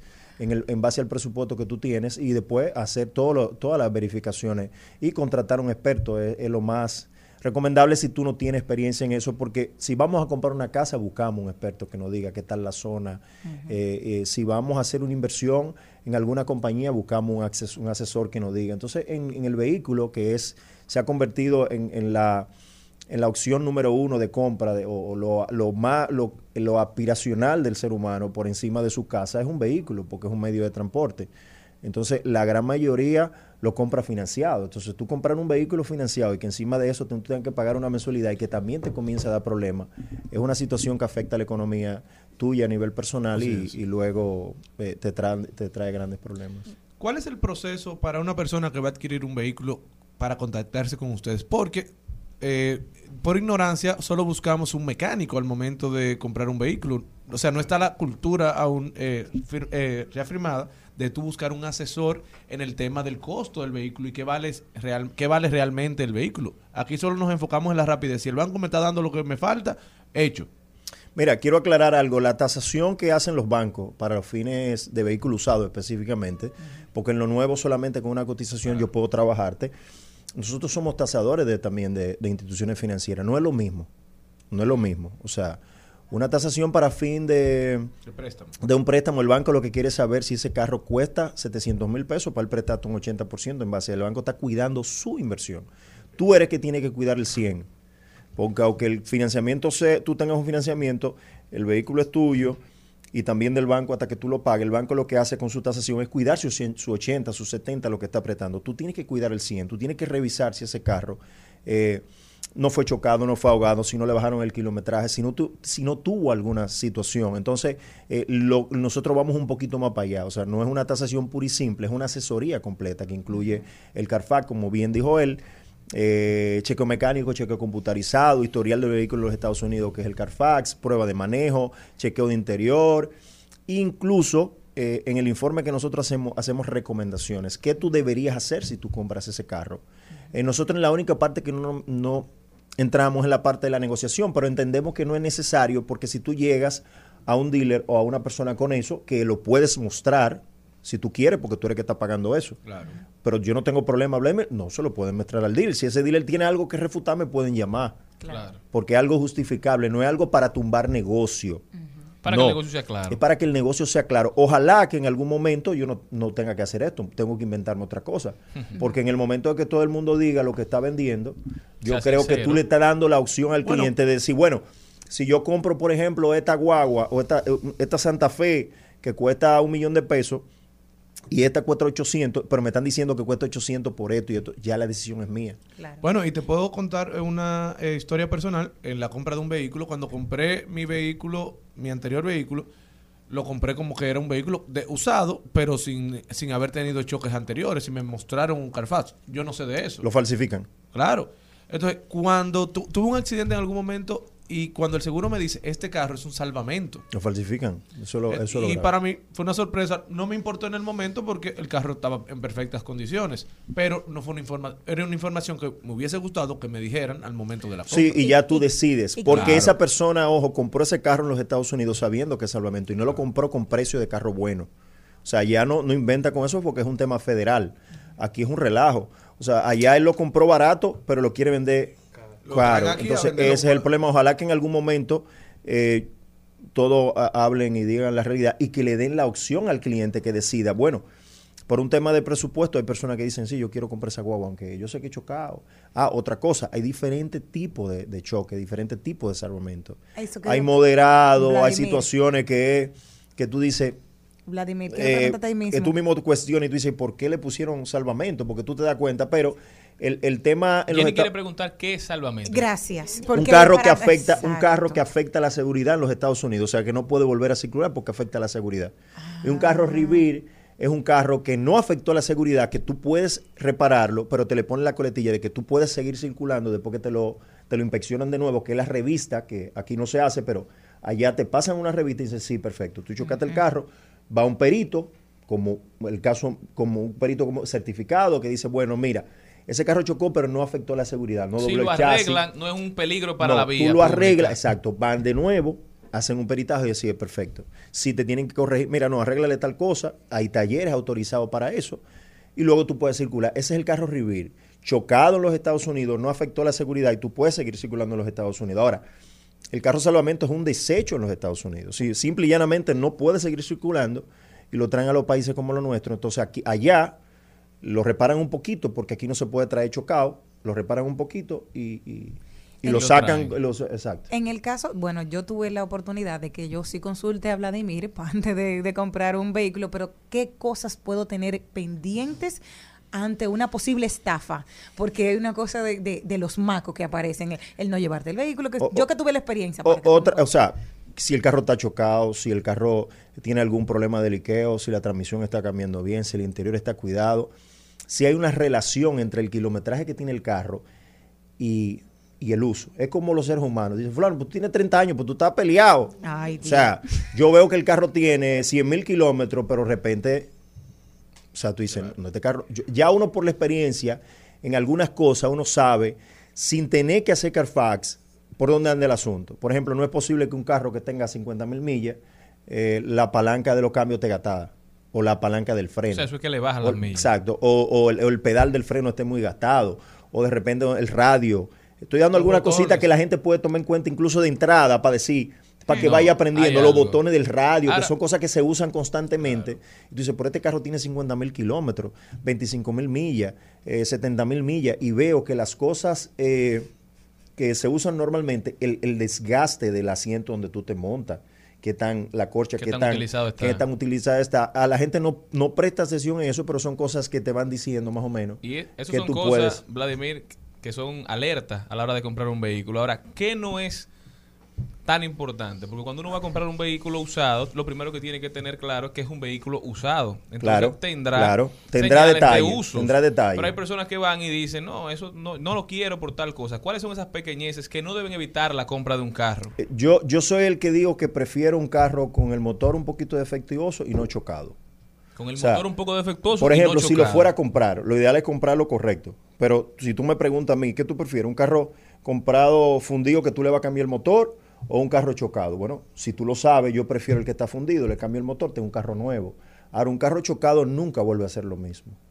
Nunca vuelve a ser lo mismo. Entonces, eh, hay pequeñeces, por ejemplo, el promedio de kilometraje aquí por año son 15, 20 mil kilómetros por año. En los Estados Unidos debe andar entre 25 30 mil millas. Eh, yo evalúo, por ejemplo, digo, bueno, este carro no es salvamento, tuvo buenas condiciones, pero tiene eh, 30, 35 mil millas por encima de su promedio. Digo, es un carro que tiene un buen historial de marca, eh, para mencionar una marca Toyota o, Isuzu, marca que tienen una tradición que los motores, independientemente de que tengan mucho kilometraje, si tuvieron un buen mantenimiento, no es una dificultad eh, muy grande. Entonces, esas cosas así no son, de repente si tiene una pieza pintada eh, y las otras cosas están bien, eh, eh, quizá detalles así que no son tan importantes, que, que lo Que son para lo- que... lo reconoce que y lo el claro, precio. es un carro usado, siempre va a tener alguna otra situación, es un carro usado, pero son pequeñeces, como tú dices, que no son determinantes, incluso en el momento que yo te hago la tasación, yo te hago esa salvedad de que sí, mire, el carro del lado derecho fue pintado, pero no fue choque. Porque una cosa es rayadura, que un motor se te pegó y otra cosa es choque. Entonces, eso no son cosas que tú eh, vas a dejar de comprar el carro por eso, porque, eh, porque le pintaron dos piezas. Porque es usado. y Es usado. De repente tiene un rotico en un asiento porque pasó algo, pero después todo otro está bien. Eh, y cosas así, no son, no son cosas tan elementales para tú no tomar una decisión de El comprarlo. precio de, de utilizar avalúos. 100 ¿dónde dólares, oscila? 100 dólares eh, o el equivalente en pesos, no importa lo que el carro cueste. Desde un carro de 100 mil pesos hasta un carro de 100 mil dólares, no importa. Ah, pero súper bien. Es un para precio, es garantizar un una precio, compra. es un precio eh, por el tema de que yo estoy educando, a la- ya tengo muchos años en esto, pero todavía sigo con el tema de educar, o sea, que el dominicano no tiene por idiosincrasia pagar las asesorías. Entiende que Qué el favor. dominicano es, yo compré esta botellita, me la quiero llevar. Si tú le hablas a un dominicano de que tú lo vas a asesorar y él se va a ir sin nada, o con un papelito, él dice, ¿en serio? Perdí mi O sea, por este papel este tipo me está cobrando 100 dólares. O sea, y estamos en ese proceso que tiene mucho más valor a veces que el tú llevarte algo Claro. eh, tangible. eh, o tú comprar un vehículo de un millón de pesos y que de repente tú estés comprando un vehículo chocado, ahogado o con problemas mucho más graves, pero encima de todo que tú lo estés pagando un 20 un 25% por el precio de lo que tú deberías pagar. Eso te evita que un sueño se convierta en una pesadilla. Eh, bueno, yo te puedo decir que en mi oficina yo veo gente casi a diario, que yo le digo, y las personas que nos están escuchando, si yo te compro el carro, usted tiene tres o cuatro meses y usted se está dando cuenta de que hay una situación, quédese así. Porque mucha gente van ya con el carro que lo compraron y de verdad se van, o sea, es duro, señores, porque un carro aquí, eh, eh, entre el carro y la casa no se sabe cuál, cuál es el, el- lo que la gente sueña. Entonces, hay gente que se van eh, con, con inversiones de, de, de- de un millón de pesos, 50, 70 mil dólares, hasta personas que compraron un carro de 200, 250 mil dólares. pero que do- todo su 50 mil pesos, patrimonio. que es un dinero. O sea, a veces tú dices, bueno, 300, pero ese, es- ese es el millón de pesos de él. Entonces se va, y no solamente eso. Una persona que tenía el 40 o el 20% de ese carro, el otro está financiado. O sea, que tiene que estar enamorado por 3, 4 o 5 años de ese carro. Claro. Una pregunta. Me imagino que cuando los vendedores eh, permanentes de vehículos ven que, ven que tú llegas, dicen, ahí viene este hombre a dañarme el negocio. No, por eso te dije ahorita que no es un tema de daña- dañar Sí, pero negocio. los que andan Yo, estafando claro, clientes claro, saben. pero tú sabes que eso, eso es un, son enemigos que uno se gana gratis, pero lamentablemente uno está tratando de hacer las cosas un poquito diferente, ya tiene muchos años en esto, y vuelvo y digo, mis trabajos o los trabajos de nosotros se lo pueden mostrar a los dealers. ¿Dónde tuviera el problema? Donde yo le dijera al, al cliente, no se lo muestre. Ya yo estoy tumbando. No, muéstreselo. Me puede llamar una persona a oje- Claro, mira, Vladimir, yo soy dealer, todito me cono- o la gran mayoría me conoce, yo tengo 25 años en el negocio, o sea, por lo menos lo- la vieja escuela eh, me conocen y si le va a llegar un trabajo me van a llamar y me van a decir, Vladimir, pero esto que tú estás diciendo aquí se va de la, de la realidad, este carro no es chocado. Este carro no es salvamento, este carro no le bajaron la milla o este carro no tiene esta situación. Y lo podemos aclarar. Si la persona que me contrata lo quiere hacer, porque quien paga, quien no lo pasa soy yo la información. O sea, si tú me llamas de tu dealer, yo no llamo, mira, aquí viene una gente que compra un carro tuyo y tiene este problema. No. O sea, el que me está pagando el servicio, si quiere mostrarlo, lo puede hacer. Es un documento que está ahí. Sí. Yo lo guardo, pero tú, es tuyo para toda la vida. Las redes sociales, ¿dónde te puede encontrar? Y el teléfono también. Mi teléfono de WhatsApp 809-306-5230. Me pueden escri- escribir por WhatsApp, es mucho mejor porque le puedo ir respondiendo en la manera de lo posible. Eh, mis redes sociales B Córtate Automóviles, que es el dealer que tenemos también, y B Córtate Avalúos. Otra cosa que quiero ser muy puntual. El cliente que me contrata a mí para una tasación no es un cliente que opción para mí para yo venderle un carro. Porque muchas personas me llaman cuando se dan cuenta que no es el carro que están comprando y tú no tienes una opción, yo lo evito ese cliente, porque entonces se puede malinterpretar de que Tú estás tumbando venta para vender tú. no, yo lo evito. Yo lo evito eh, y le digo, claro, si tú me llegas a mí como cliente de carro, yo te voy a vender. Pero si tú me llegas como cliente de tasación y yo te vendo un carro y esa persona descubre que yo te vendí un carro bueno y él estaba vendiendo un malo, él no va a decir eso. Claro. Él va a decir que yo le dije que el carro estaba malo para venderle el mío. Entonces, eh, trato de cuidarme en ese sentido porque me imagino que hay mucha gente pendiente para poder decir Claro, eh, ese tipo de cosas. Entonces, yo evito eso. Muchas personas por confianza me dicen después que tienen tres y cuatro carros verificados, que yo tengo que a veces no cobrarle los informes. pa- ya pa- eh, tienen tres carros con, con- ayudarlo y ya. yo le digo mira el, el cuarto tráelo que yo no te voy a cobrar nada y te lo voy a revisar y después te dicen Vladimir y tú no me puedes conseguir Yo digo yo quisiera pero no, no puedo porque se puede malinterpretar Bueno, nosotros solamente tenemos que palabras de agradecimientos para ti. Ya saben las personas donde lo pueden encontrar. Vete Auto allá en Instagram y su teléfono que ya dio. Así que nosotros y vete a Balúos también Y lo vete a pueden Balúos, sí sobre y todo. ahí lo pueden seguir los dos lo pueden pueden seguir las dos cuentas y 809-306-5230 y yo soy de ustedes cuando ustedes necesiten que yo venga por aquí feliz de la vida gracias por la invitación a ti. Nosotros continuamos.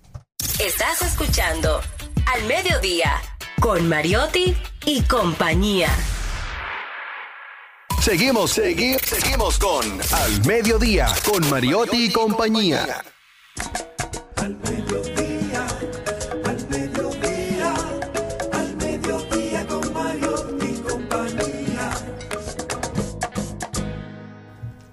Bueno, y recibimos ahora en este programa una luz que viene cada semana a hacernos mejores personas, yo creo. Para nosotros es un honor eh, que sea parte de las personas que interactúan con nosotros siempre de manera permanente. Con ustedes, doña Angelita García de Vargas. Me gusta estar con ustedes. Vamos a abundar ahora en un tema muy interesante que es meditar y bailar. Aquí voy. Meditar y bailar. Cuando hago lo que me apasiona, me regalo momentos de felicidad. Meditar y bailar son disciplinas que me dan salud mental, física y espiritual. Meditar con el mantra yoga meditación es una técnica individual, personal y única para que el individuo se active y despierte todo el potencial místico que posee, mientras disfruta de todos los beneficios que brinda la ciencia, la educación, la religión y la vida social. El baile pone mi cuerpo en forma. Al bailar, utilizo todo mi cuerpo y todos mis sentidos. Cada estilo de baile apoya fortalecer diferentes grupos de músculos mediante la práctica de movimientos repetitivos y coreografías. Eso significa que con una práctica regular de bailes puedes desarrollar resistencia para realizar actividades físicas durante largos periodos de tiempo con más energía. Mejora la postura y el equilibrio, aumenta la resistencia y la flexibilidad, aporta mejor salud a los demás. Además de los beneficios físicos, el baile también apoya a mantener tu cerebro en forma y tus neuronas. Además, te diviertes, te relajas, ya que la música y el baile generan estado de felicidad. Fortalece la autoestima, ya que levanta el ánimo y fomenta la confianza en uno mismo. Meditar y bailar me apoya a tener una mente más enfocada, más alerta, ágil y despierta. Se mejora la memoria y la habilidad personal. A largo plazo, todos estos beneficios de meditar y bailar repercuten en una mejor salud mental durante la edad avanzada. Meditar todos los días es mi mejor decisión porque me hace sentir mejor y lo más importante, apoyo a evolucionar mi espíritu. La salud mental es lo más valioso. Meditar y bailar es, la, es, lo, es lo mejor para el cuerpo y la salud mental. Para lograrlo, el primer paso es empezar y además es gratis. Así que invito a todos los radios oyentes y a ustedes mismos a que empiecen la práctica del mantra yoga meditación si está dentro de sus merecimientos y a bailar, que lo pueden hacer gratis en su casa. Así que así finalicen el día de hoy mis reflexiones desde mi alma, desde mi amor, Angelita García de Vargas. Gracias. Presentamos en Al Mediodía con Mariotti y compañía. Hablemos de derecho. Y nuestra querida Sonja Uribe está con nosotros para hablar un tema sumamente interesante. Buenas tardes, Sonja, ¿cómo estás? Aparte de hermosa con ese azul. Ay, muchas gracias, Jenny. Pues yo estoy muy bien, gracias y espero que ustedes, ustedes también. Feliz de tenerte aquí. Estamos mejor que hace 15 minutos. Eh, tenemos, tenemos un tema sumamente importante. Reclamos ante las EDES. ¿Qué nos tienes tú que decir sobre esto? Sí, bueno, señores, este es un tema que durante un, tiempo se ha venido tocando. Sabemos que desde, desde hace años, República, nosotros estuvimos envueltos, todos los sectores eléctricos, en lo que llamamos el pacto eléctrico. En ese pacto eléctrico, una de las ideas fundamentales era precisamente ir desmontando todo aquella eh, los subsidios que tenían las tarifas eléctricas. Después que se inició ese plan de desmonte, hubieron muchos reclamos por la situación económica en que nos encontrábamos, lo que llegó al presidente de la República a hacer un paro, a, suspender lo que era la, la aplicación del desmonte del subsidio que se había ya establecido en el pacto eléctrico. ¿Qué llevó con eso? Pues una decisión de la Superintendencia de Electricidad que fue anunciada por el vocero de la presidencia, donde se establecía que precisamente todos esos aumentos que se habían realizado desde el mes de abril hasta la fecha, desde junio, iban a ser pues, eh, iban a ser eh, devueltos a los usuarios. Nos hemos encontrado, la mayoría de nosotros que somos los nada. clientes y los usuarios, precisamente en que ese desmonte que aparentemente o esa o esa eh, esa eh, eh, eh, devolución de lo que se había pagado o la suspensión de eso, pues nos hemos encontrado que no ha sucedido. En muchos casos, en, en el mío particular también, pues me encuentro con que anteriormente yo pagaba una tarifa que era muy inferior a la que estoy pagando ahora mismo. Entonces se ve que esta situación no ha operado de pleno derecho. ¿Qué significa eso? Que nosotros los clientes y los usuarios del sistema eléctrico, pues estamos obligados a acudir a hacer la reclamación ante las EDES correspondientes. Entonces, en el día de hoy, precisamente lo que queremos es hablar cómo es que los usuarios del sistema eléctrico deben de agotar los pasos que deben de dar para poder tener una reclamación exitosa ante las sedes. ¿Por Vamos qué? a ver, Sonia. Me llega la factura eléctrica. No Sí. estoy conforme Exacto. con el monto de la factura. ¿Qué hago? Primer paso. El primer paso es hacer una reclamación directamente ante la EDE que te corresponde, ya sea EDE Norte, EDE Sur, EDE Este. Entonces, uno hace la reclamo. Cuando uno hace el reclamo, el reclamo se puede hacer por diferentes vías. Tú puedes hacerlo de manera presencial, mediante la, eh, tú misma ir, o mandar a una persona con un poder especial, un apoderado. Eh, no necesariamente tiene que ser un abogado, puede ser cualquier persona. Y tú presentar tu reclamación. También se puede hacer vía telefónica, se puede hacer por la vía del internet también. Entonces, ¿qué es lo importante? Cuando tú lo haces presencialmente, lo importante es que tú tengas el acuse de recibo de esta carta, vamos a explicar por qué. Y si lo haces por la vía telefónica, que te den el número de reclamo que tú estás presentando tu, eh, eh, tu reclamación, valga la redundancia. ¿Por qué es esto? Porque las compañías, después que tú presentas esa reclamación, tienen un plazo para contestarte. Ese plazo es de 10 días. Entonces, este plazo, que son 10 días laborables que tienen para contestarte, es muy importante, porque si dentro de ese plazo no te contestan o te contestan, comienza a correr un segundo plazo, que es el del apoderamiento de la de Protecom. Ahí te iba a Entonces, decir, quería preguntarte ahí mismo, ¿cuánto teníamos que esperar para entrar a la Protecom? Porque yo pensaba que uno primero iba a Protecom y luego a la EDES. No, primero, ya de hecho, un requisito para tú llegar a Protecom es precisamente que demuestre que tú hiciste la reclamación ante la EDE. Mm. Entonces, ¿qué pasa? Después que la EDE te cont- si la EDE te contesta en un plazo, tiene 10 días, que es perentorio ese plazo. No es que yo te puedo nada, si, si dentro de ese plazo de 10 días ella no te contesta, ahí ese y se produce un silencio, pues entonces tú estás dentro de los 10 días siguientes 10 días siguientes a que no te contestaron o 10 días siguientes a la notificación que ellos te hagan si te contestan, tú tienes ese plazo para apoderar al Protecom. Entonces, cuando tú estás en Protecom, ya, que tú tienes ahí, tú tienes que demostrar que, y tú no estás de acuerdo, obviamente, con lo que te dijo la EDE, tú vas a tener que, tú vas a tener que demostrar que tú hiciste tu reclamación en el momento oportuno. Y adicionalmente a eso, establecer cuáles son las causas que tú entiendes que, eh, que por, la, por lo cual tu reclamación procede, que son las mismas que tú presentaste en la EDES.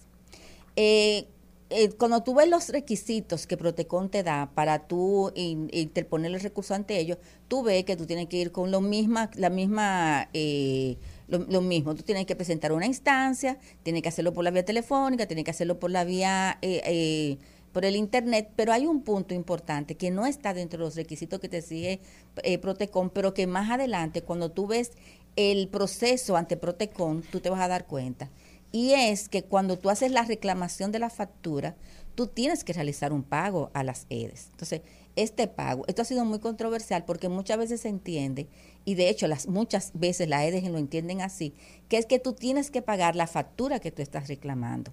¿Y qué es lo que te dice Protecon? Que al momento en que tú haces el reclamo ante Protecon, tú tienes, tu obligación es de pagar una, un promedio de las tres últimas facturas que te han facturado, excluyendo la, La que tú estás reclamando. Entonces, ¿cuál es el efecto? Cuando ya tú hiciste tu reclamación y tú estás en Protecon, hay un tema, que es lo más valioso, que nosotros que no queremos quedarnos sin energía eléctrica. El mismo reglamento y la ley te establece que una vez tú apoderas Protecon con relación a esa reclamación, las EDES están imposibilitadas de hacerte el corte de la luz a menos que sea por otro tipo de situación, ya sea de una nueva factura que se generó o cualquier otra situación. Mientras se mantenga este reclamo no lo puede hacer, pero también mientras esté transcurriendo el plazo para el apoderamiento de Protecon, que son los 10 días, el siguiente día hábil es que las sedes, si no se ha interpuesto recursos, es que pueda hacer cualquier tipo de, de corte. Es decir, que adicionalmente a todo lo que ustedes tienen, hay que llevar, hay que hacer un pago. Pero ese pago, entendemos nosotros y siempre lo hemos planteado así, no es el de la última factura. Imagínense que la última factura te llegó de 11 mil, 12 mil pesos. Mm. Y de los últimos tres meses tú lo que pagabas eran 5 o 6 mil 250. pesos. Se hace un prorrateo de esos meses y se da. Si al final del camino tu acción no es acogida, no prospera en Protecon, ¿qué es lo que va a suceder? Que tú vas a tener que pagar esa diferencia con la última factura. Pero si es acogida la acción, ¿qué es lo que sucede? Bueno, lo que va a suceder es que simple y llanamente se va a producir una compensación de lo que es la deuda y tú estás liberado de pagarlo. Te dan un crédito. Te- y te pueden, Sí, si tú pagaste la más. factura, te hacen un crédito. Claro. Pero lo que estamos tratando es de que, y eso se da, es que sea la que sea el prorrateo de los últimos tres meses para más o menos sea algo que sea realmente justo y equilibrado entre el usuario y la EDES. Una cosa importante que también tenemos que resaltar es que la, muchas veces vemos como que vamos a reclamar la última factura.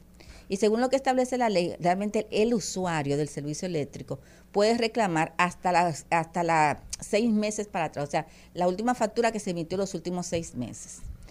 Y eso, eso puede ser objeto. El tema de los plazos es muy importante. ¿Por qué? Porque esos plazos son perentorios. Entonces, si por ejemplo, usted Protecon hoy le notifica que, eh, que, que no, que, que su, que su que su reclamación no prosperó, que están de acuerdo con lo que dijo la, E- la EDES, usted tiene un tercer escalón que, que puede escalar, que es hacer, realizar un recurso jerárquico ante la CIE, ante la Superintendencia de Electricidad. Y este y, y es importante porque porque usted de- si no lo realiza dentro de ese plazo viene lo que es una inadmisión de, de su demanda y entonces la el fallo la decisión que se haya tomado es la que se va a mantener. Y, bueno y después de esto pues va a conllevar obligatoriamente a que usted hace el pago o usted le suspenden el servicio eléctrico Eh, también Y yo creo que, que incluso si tú no estás de acuerdo con la decisión del recurso jerárquico que emite la superintendencia, todavía Hay un está a la puerta del Tribunal Superior está Administrativo. el Tribunal Superior Administrativo. Y en- para interponer ese recurso ante el tribunal, ante la CIE, la Superintendencia de Electricidad, aquí el plazo es más grande, son de 30 días. Y durante ese plazo tampoco las EDE pueden hacerte el corte de servicio eléctrico ni pueden hacer eh, nada, salvo que se trate de otra situación. ¿Y por qué tenemos que hacer muy enfático en esto? Porque imagínense que durante este proceso, que son 10 días, más 10 días, en lo que falla, en lo que se conoce en 30 días, pues se va a generar otra factura de servicio eléctrico. Entonces, esa otra factura de servicio eléctrico hay que pagarla. ¿Quién la paga? Porque realmente ya no te puede suspender el servicio por la factura que tú estás reclamando, pero por la que se genere en sí te lo puede suspender. Hay que tenerlo claro. Pero- hay que tenerlo muy claro. Pero en el, en el caso de eso, un ejemplo que me dices, las facturas esa en lo que estamos en el proceso de que, mira, yo pagaba normalmente 5 mil y ahora me llegó de 11 y viene otra y me llega de 11 igual, que es lo que yo fui a reclamar, yo estoy pagando 11. Ellos no me van a dejar esos meses, o sea, esos 6 mil pesos que me cobraron por encima de lo que era mi consumo los próximos meses. Tú no lo tendrás saldado, entonces al final tú vas a protestar para qué? No, eso depende, Jenny. Ajá. Porque si tú tienes un fallo favorable, Ajá. entonces, y te dicen que efectivamente por cualquier motivo tu factura no se corresponde con lo que es la realidad de tu consumo, entonces lo que va a venir es que eh, no, no es una devolución de dinero que viene por parte de DESUR lo que te- o, o de las EDES, lo que te viene es un crédito a futura fa- a, a futura facturación. A favor, Entonces, un saldo si a favor a saldo- tuyo. Un, un crédito a futura facturación, no un, un crédito que puede convertirse en un, en un, en un saldo a favor.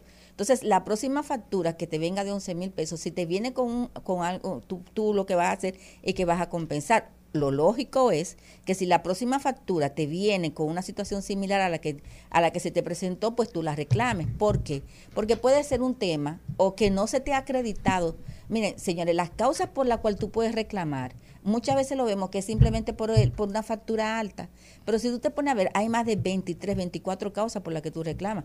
Puede ser que inclusive una factura te venga alta a ti por un cambio de potencia o porque simplemente u- un acuerdo con, con- con que se llegó, una decisión de Protecon, no te la acreditaron a la factura. Puede ser porque tú entiendas que que hubo que, que, que te, que te estaban promediando y que esa y tú sabes que, que muchas veces eh, la ley contempla que te pueden hacer promedio por dos o tres meses pero si tú estableces no lo que tú me estás cobrando es un promedio de mi consumo y no me estás leyendo el consumo y yo voy y te lo reclamo eso puede ser objeto también de que a ti te bajen la factura ¿no? Y hay mucha gente que no, que no sabe que si a usted le está llegando la factura más barata de lo que acostumbra, también usted debe reportarlo, porque exacto. después la EDE le hace, le suma ese, ese monto que dejó de falta. cobrarle y ahí usted se encuentra la factura muy alta, pero es responsabilidad del usuario report- reportar que se le está cobrando mucho menos cuando él sigue consumiendo lo mismo. Son las cosas que que a veces uno no, no sabe cómo funciona. No, eso es No, así. porque después el problema es que tú crees que te están variando la facturación cuando te lo suben mucho, pero simplemente